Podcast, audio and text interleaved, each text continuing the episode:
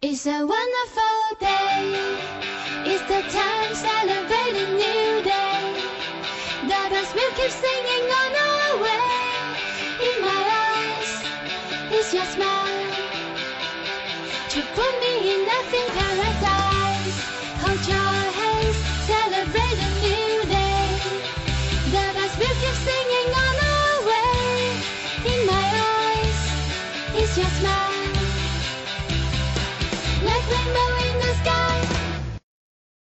各各各各各各位听听众朋友们，大家下午好！欢迎大家收听我们校园广播站最高大上的节目《校园红人馆》。接下来由我来给大家介绍这一期的主主主播李景瑞、李可帅。Hello，大家好，我是李景瑞、李可帅，欢迎大家来收听我们的校园红人馆。本期我们校园红人馆的嘉宾是高培月高老师。好的，高老师来给大家打一声招呼吧。各位同学，大家好，时间差不多，我们现在准备上课了。我是你的思想政治课教育老师高培月，高呢是高兴高，培是培养的培，月是月亮的月。大家好。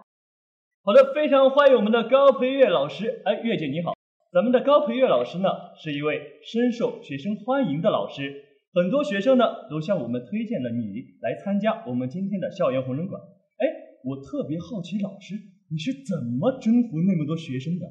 是不是有些讲课的秘诀呀？嗯，大概是因为我本人比较胖吧，目标这么大，大家想不注意我比较难吧？可能是。原来是这么个情况。哎，我们节目说每个人的成长都是一次蜕变。老师，你说你在成长路上经历过怎样的蜕变？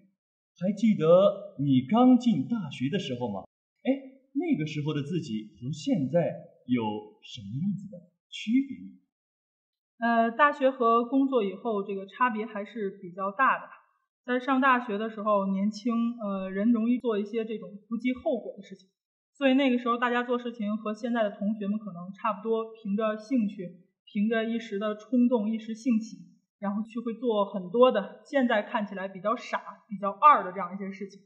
呃，你也不会去计较说你付出多少，到底最后会有多少的回报。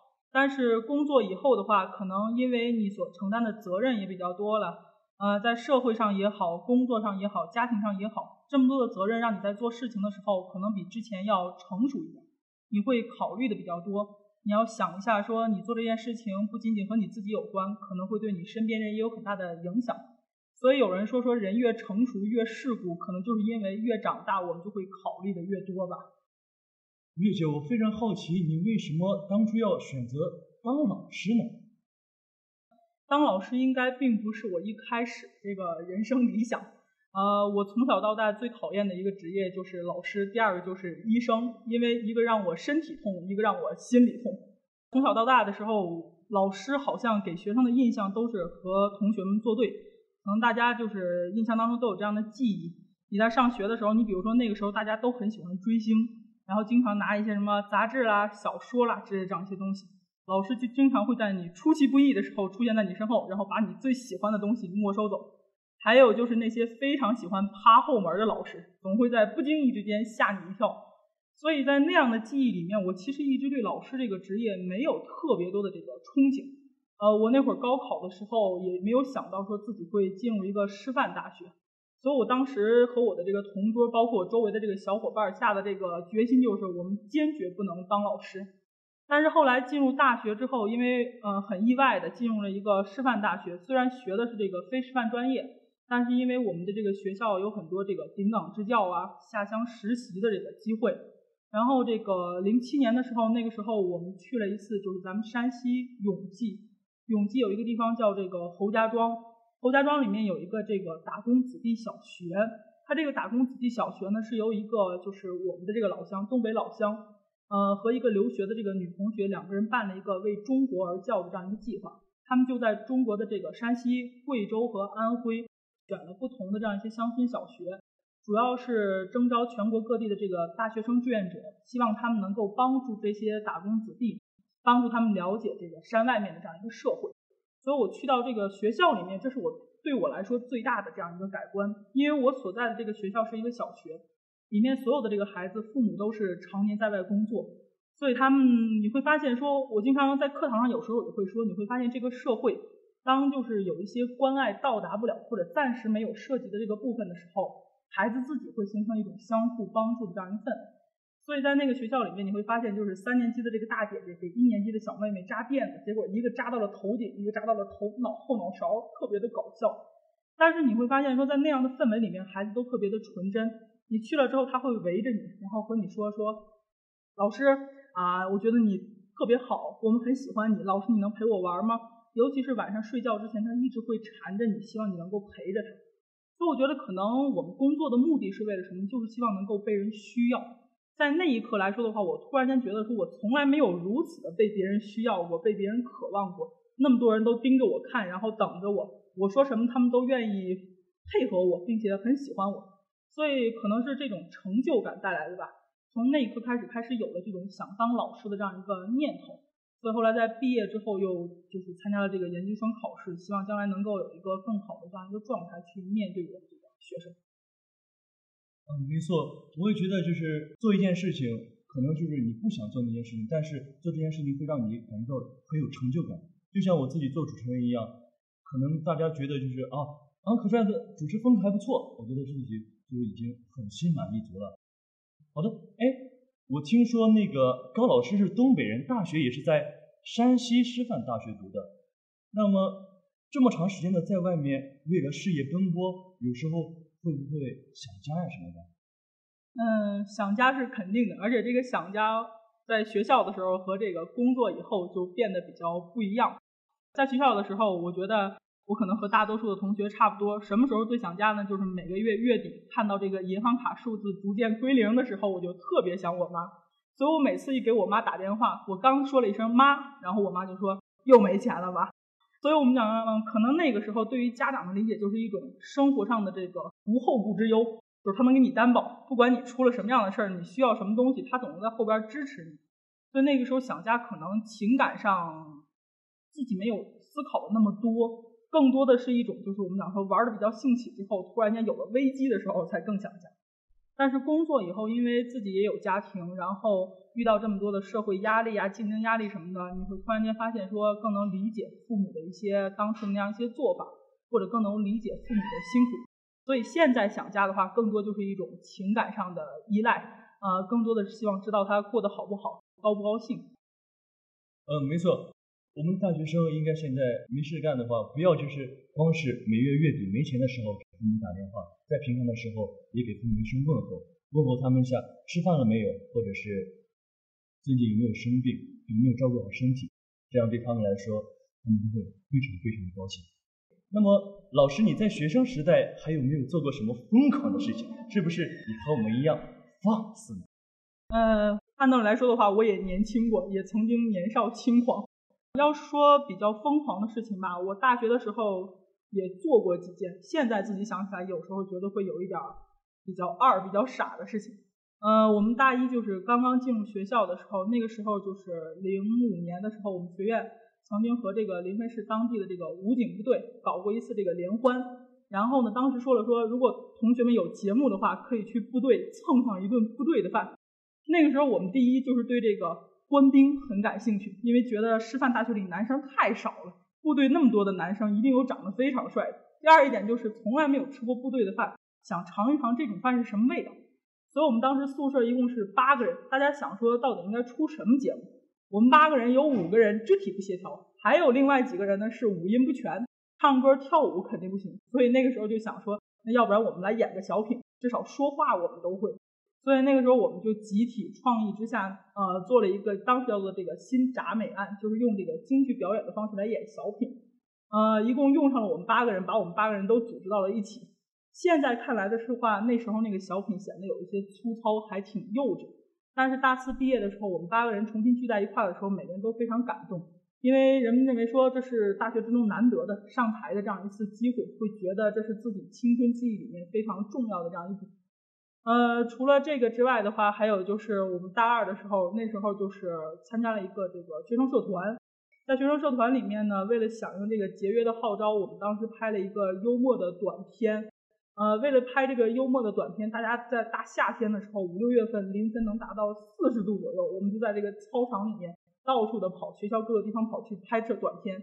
由于这些搞笑的对话，然后我还记得我们有一个男同学，我们要表演一个情节，就是这个男同学和他的女朋友说：“哎呀，你等等我，别把我扔下呀。”然后结果旁边路过有另外一个学院的同学，突然间回了一句说：“他不要你，我要你。”然后我们就突然间哄堂大笑。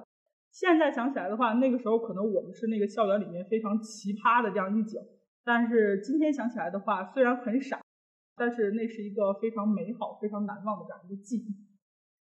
我想给大家说的是，可能你在大学，还有以前高中，还有初中小学，有很多想做而不敢做的事情。我想给大家说一句，就是有些事你可能做了，然后你后悔一两年，但是你可能不做，就后悔一辈子。好的，还有一个问题呢，就是我们校园红人馆常常会问到的一个问题，就是如果你现在面前站着当时年少的你自己，你会跟自己说些什么？呃，这个问题的话，好像就是我发现网上也有很多人在问这样的问题，他们都会说说，如果遇到当年年少的自己的话，可能会和自己说一声抱歉。因为可能经过了这么长时间的历练，尤其是在社会当中经受洗礼之后，抱歉我没能保住年少时的那种纯真，我可能变得开始比较世俗，我开始变得不像自己当初所想象的那样一种人。很多人都会说抱歉，也有人会说，呃，希望年少的自己能够坚强，因为未来的人生会面对很多的考验和风雨。但我并没有这样想，如果我遇到年少的我自己的话，我只会和他说一句话，就是我很好，请放心。因为这么多年，虽然我有过失败，有过曲折，但不管怎么样的话，一路坚持了过来。我至少对我自己目前来说的话，不能说我已经百分之百的达到满意，但至少说我已经相对的尽了我的努力。我请他放心，未来的人生他会一直坚持，一直继续的向前。嗯，那走过学生时代以后，老师就遇到了自己人生的另一半吧。哎，那老师给我们讲讲你们是怎么认识的吧？我们也八卦一下吧。其实这个在上过课的这个同学里面，很多人也都听到过，就是因为我这个认识很简单。由于我们两个人都不属于这种俊男美女的类型，所以在校园里面擦肩而过，然后邂逅的这种情节是绝对不会发生的。呃，是因为那个零八年的时候，我刚刚毕业，然后那一年因为一些就是考研上第一次考研的这个失利。所以人生相对来说是一个比较低谷的那样一个时期，那个时候就是还没有我们今天这个微博呀、微信呐这些东西，只有一个博客。呃，博客里面有一个功能就是这个找校友，所以当时是这个用这个找校友的功能发现了他找到我，然后发了一个这个邮件，邮件里面留了这个 QQ。呃，我本人的话一般来说不怎么加这些来自网络上的这样一些消息，但是。那一次算是比较鬼使神差的吧，就是加了这个 QQ，然后后来就认识了，因为是一个学校里面，就慢慢的开始熟悉了。呃，我相信大家对于在学校恋爱这件事情，大家都比较感兴趣。我上次就听系主任就说，在大学期间是要让孩子们有谈恋爱的空间的。哎，对此老师你有什么看法呢？嗯，因为我在课堂上也提到过这个问题，我觉得大学时代应该经历一场恋爱，不管它成功也好，还是失败也罢，这是对于你人生，我们讲说最美好的、最纯真的这样一个岁月的一个纪念。或许在日后的社会当中，你很难再寻觅到如今天这样一个纯真的男孩或者是女孩。如果说建议的话，因为我本人不是一个恋爱经验非常丰富的人，没有什么特别成熟的建议。但是从我自己和我身边的人来看的话，我只提这样一个建议，我只能说，爱情不等同于矫情。很多人在陷入爱的这个氛围当中，会变得十分的矫情。你会拼命的去验证，拼命的去考验，你总想用各种各样的方法去考验你身边的这个人到底值不值得你爱，到底值不得值得你托付。所以有很多，尤其是这个女同学，我们发现说，这个女同学特别喜欢看情感类书籍。然后这个情感老师给了一个建议之后，他就会像圣旨一样拿着去对照自己的男朋友。我在课上也说过，我说，呃，情感老师说了，说如果你的男朋友在走进食堂之后没有先为你拉开椅子，先为你点餐的话，就证明他不够爱你。其实不是这样，或许只是因为他实在太饿了，顾不上你而已。有些时候可能偶尔这个男生某一天你会发现说你们相处了一段时间，他变得不像一开始话那么多，每天见到你说不完的话，什么时候都想和你聊聊天发个短信，你会觉得说是不是他对我不再有兴趣，我们之间的爱情是不是变质？我觉得也并不是这样，就像这个网络上一个笑话一样，一个男生一天没有说话，然后这个女孩就开始猜说他是不是有了别的女朋友啦，他是不是不爱我了？到了晚上睡觉的时候，他开始痛哭流涕，他开始觉得说我们要不要分手？但其实对于这个男生来说的话，只有一个原因，就是当天他所喜欢的这个 NBA 球队输球了，他很沮丧，所以他不想说话。因此，对于我们来说的话，我说爱情就是不要用别人的标准，也不要用任何的规则去套用它。追随你自己的心，去寻找你喜欢的东西，你珍惜的东西就可以了。没错，对于这件事情，可帅也是有切身体会的呀。那老师，你能给我们说一说，对于我们的学习生活，你有什么的建议吗？嗯，那我就先来问一个问题吧。如果我说中国历史上，就是如果让你举几个比较著名的这个老师，你大概能够想到什么？首先，我就会想到孔子呀。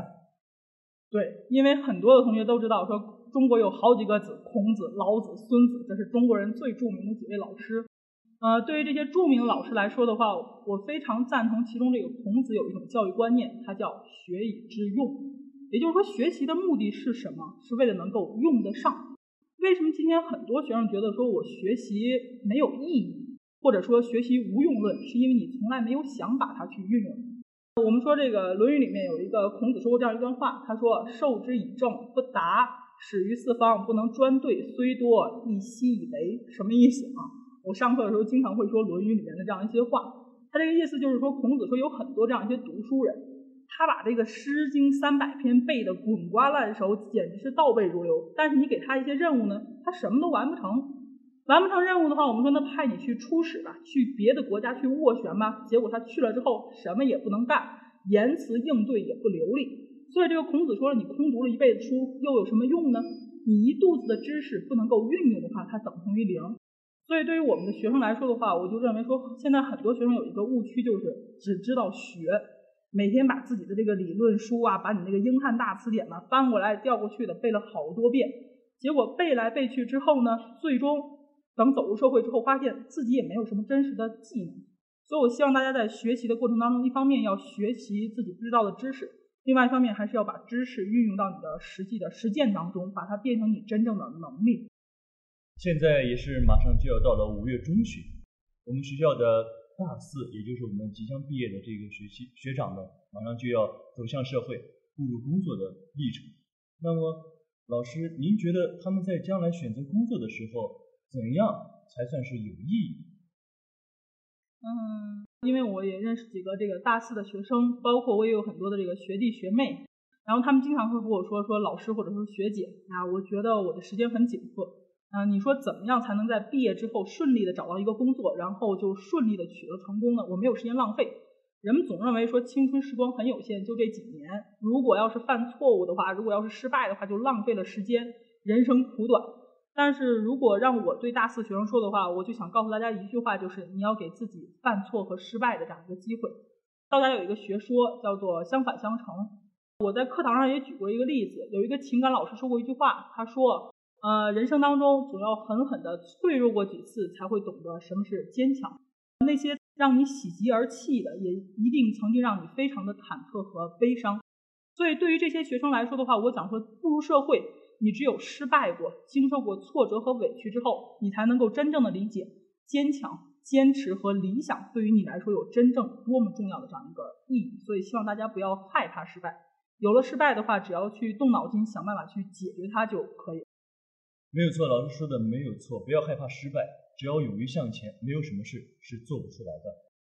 我们现在来听一首老师您喜欢的歌曲吧。老师，你想给大家推荐一首什么样的歌曲呢？嗯，因为我一般来说我比较喜欢那种比较温暖啊、比较抒情、比较慢的这个歌曲。呃，我们给大家推荐一首这个好妹妹乐队唱的这个《你飞到城市另一边》。好的，我们接下来就一起欣赏这首《你飞到城市另一边》。听众朋友们，这里是校园活人馆直播现场，不要走开，我们马上回来。飞到城市另一边。你飞了好远好远，飞过了灰色的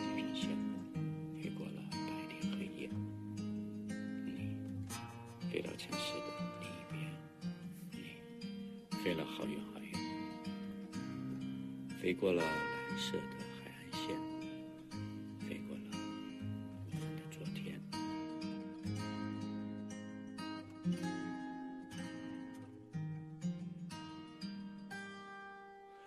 你飞到城市另一边，你飞了好远好远，飞过了灰色的地平线，飞过了白天黑夜。飞到城市另一边，你飞了好远好远。飞过了蓝色的海岸线，飞过我们的昨天。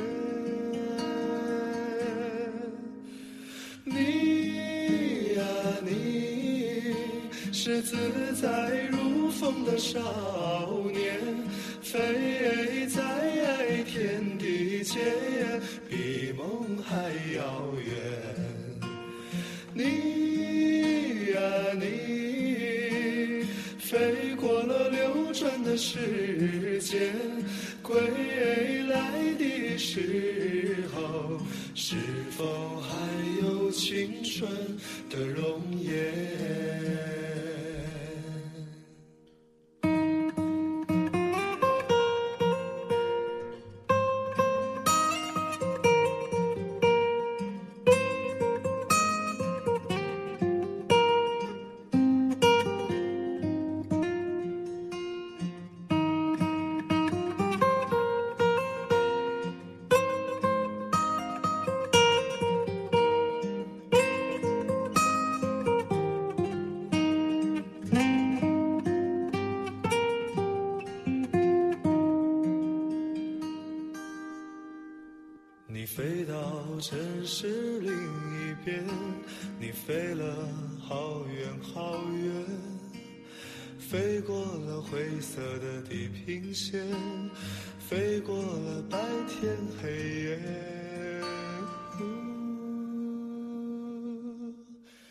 你飞到城市另一边，你飞了好远好远。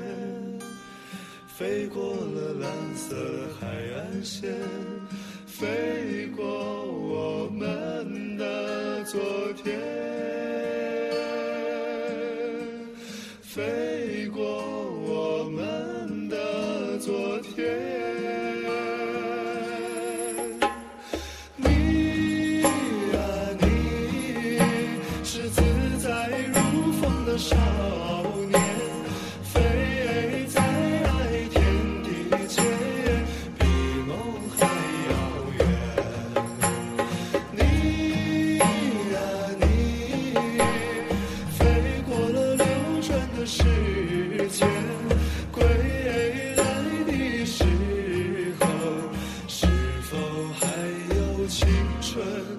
Go.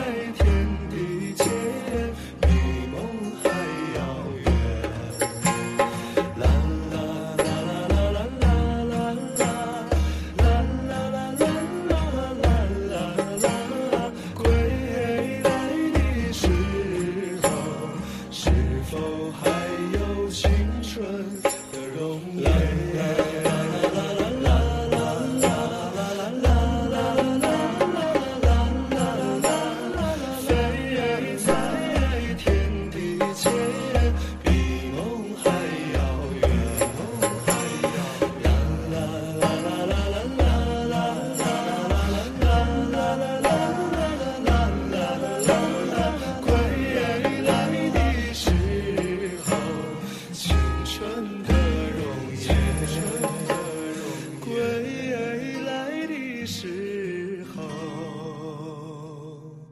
是否还有青春的容？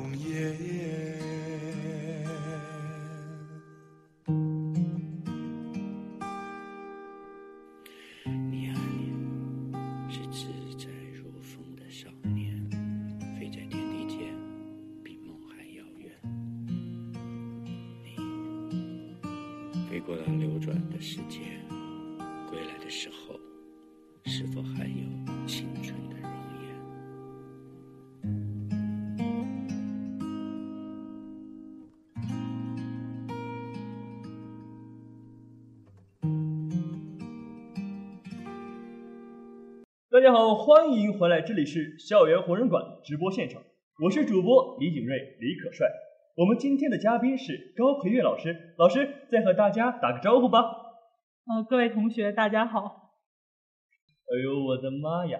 我的高老师以独特的讲课方式赢得了大批学生脑残粉，他们呢也通过我们的网络平台大话卓越给我们传来了很多提问。接下来我们就其中的几个问题让老师给大家解答一下。老师准备好了吗？可以用一首歌来形容现在的心情，就是比较忐忑。虽然很忐忑，但是我愿意尽力的来解答。哦哦哎，好的，第一个问题来自网名叫做一辈子的，他他的提问是：高老，你觉得马家盆好看吗？你觉得马家棚瘦不瘦呀？如果用我的这个专业知识来解答的话啊，哲学上讲了，什么东西都是相对的。马家鹏同学看要跟谁比？要是和我们学校的这个路灯杆儿来比的话，他还有进步的这个空间；要是和我比的话，他大可以仰天大笑出门去。不过我已经见证了马家鹏同学从这个大一的时候一个懵懂无知的犯二小青年，变成了现在这样一个已经开始逆袭有高富帅趋势的这样一个高大上的形象。希望他能够继续的来努力吧。哎呦妈呀，马家鹏你被夸了！马家鹏你听到了吗？你被夸了。好的，第二个问题来自网名叫做“我们的静下来”。他说他不想问问题，他只想说：“老师，你是个好老师，我们爱你。”哎，老师，你要不要也对他说一句话呀？呃，我也很爱你，呃，也希望你转告你身边的这些小朋友，如果你们能把就是上课时候看手机、刷微博的镜头用来看这个黑板。把这个和旁边的这个小朋友聊天的镜头用来回答问题的话，我会更爱你们的。哎呀，哎，那第三个问题就是我来问了。其实我这个人比较自恋，那我想问一下老师，老师，我帅吗？你都说比较自恋了，我还有什么可回答的？我说帅不帅都无法影响你对你自己的判断了，对不对？谢谢老师，我知道老师您说我帅，我知道。嗯，不知不觉又到了跟大家说再见的时候了。老师还有对同学或者对广播站说的吗？来到这里已经两年的这个时间，非常感谢我的这两届学生对于我的这个喜欢。呃，我有点受宠若惊，希望以后大家能够为我多提意见啊，希望大家也能够把我当成朋友，继续的和我友好的相处。另外的话，就是非常感谢我们这个广播站，很意外的请我来做节目。然后也希望我们这个广播站的节目越办越好，谢谢大家。好的，非常感谢大家收听本期的校园红人馆，感谢本期客串记者董亚楠。喜欢校红的同学可以下载最卓越或者荔枝 FM 手机 APP 收听大话卓越。我和编辑任静怡、策划刘志宇都在那里等你哦，再见。